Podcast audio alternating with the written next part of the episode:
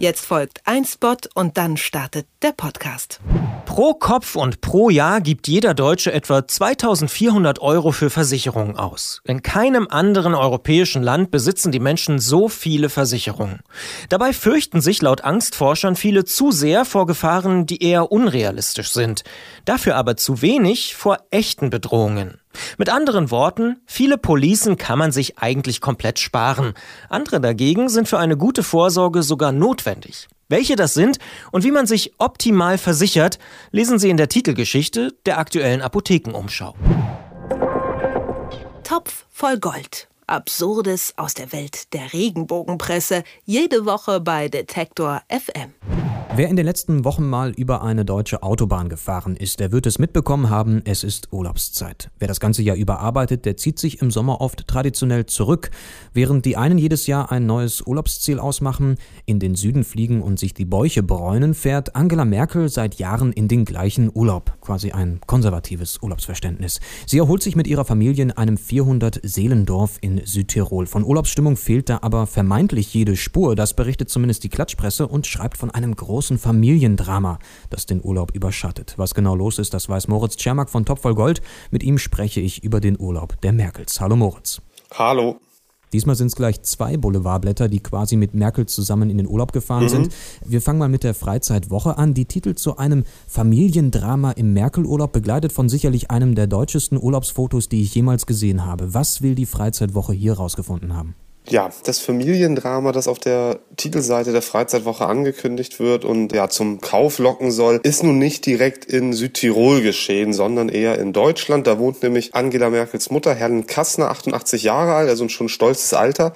Und die soll wohl gestürzt sein. Wann genau, das wird nicht so ganz klar. Es steht hier vor einigen Wochen hatte ihre Mutter Helen Kassner einen Unfall, also ihre Mutter Angela Merkels Mutter eben, hat sich dabei wohl am Arm verletzt. Es wird gesagt, der Arm ist gebrochen. Es gibt auch so ein kleines Beweisfoto, rot eingekringelt, eingegipster Arm. Also der Mutter von Angela Merkel geht's nicht so gut. Mit 88 Jahren und einem gebrochenen Arm, da ist man auf Hilfe angewiesen, auf fremde Hilfe. Naja, und die Kanzlerin ist im Urlaub, anstatt an der Seite ihrer Mutter zu sein, die eigentlich Hilfe bräuchte. Daraus köchelt dann eben die Freizeitwoche dieses Familiendrama. Dann äh, sieht man auch noch einige Fotos da, die Angela Merkel jetzt nicht unbedingt in absoluter Freude zeigen. Womit wir zusammenfassen, Merkels Mutter geht es nicht gut. Fotos zeigen sie etwas brumselig. Ihre Sesselliftfahrt mit Ehemann Joachim Sauer, das ist das Foto, was ich eben angesprochen habe. Da sieht sie auch nicht so mhm. aus, als sei es der aufregendste Moment ihres Lebens gewesen.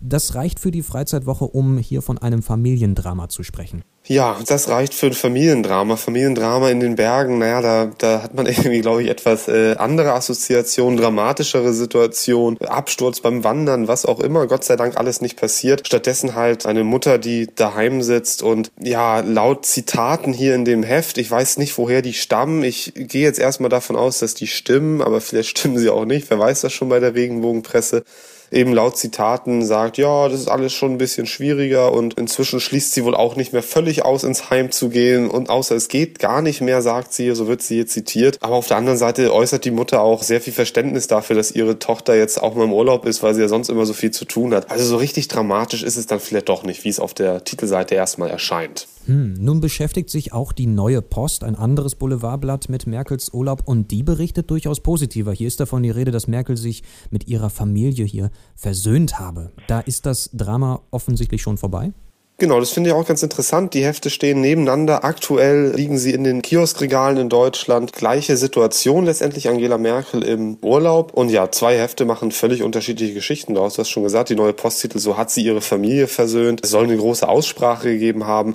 Diesmal allerdings nicht mit einer verletzten 88-Jährigen, sondern mit einem 41-jährigen Stiefsohn. Es ist ja so, dass Angela Merkel mit Joachim Sauer verheiratet ist. Ähm, der hat aus einer früheren Beziehung einen Sohn. 41 Jahre alt ist der und die Regenbogenpresse Presse, ja, macht das immer so in regelmäßigen Abständen, schreibt sie den eigentlich so zum schwarzen Schaf in der Familie. Das wird hier auch wortwörtlich so gesagt. Das schwarze Schaf der Familie ist wie ausgewechselt. Also es hat sich wohl mit dem Daniel, heißt der junge Mann, was getan. Der ist mit in Urlaub gekommen. Es gibt Fotos von ihm und Angela Merkel auf dem Balkon.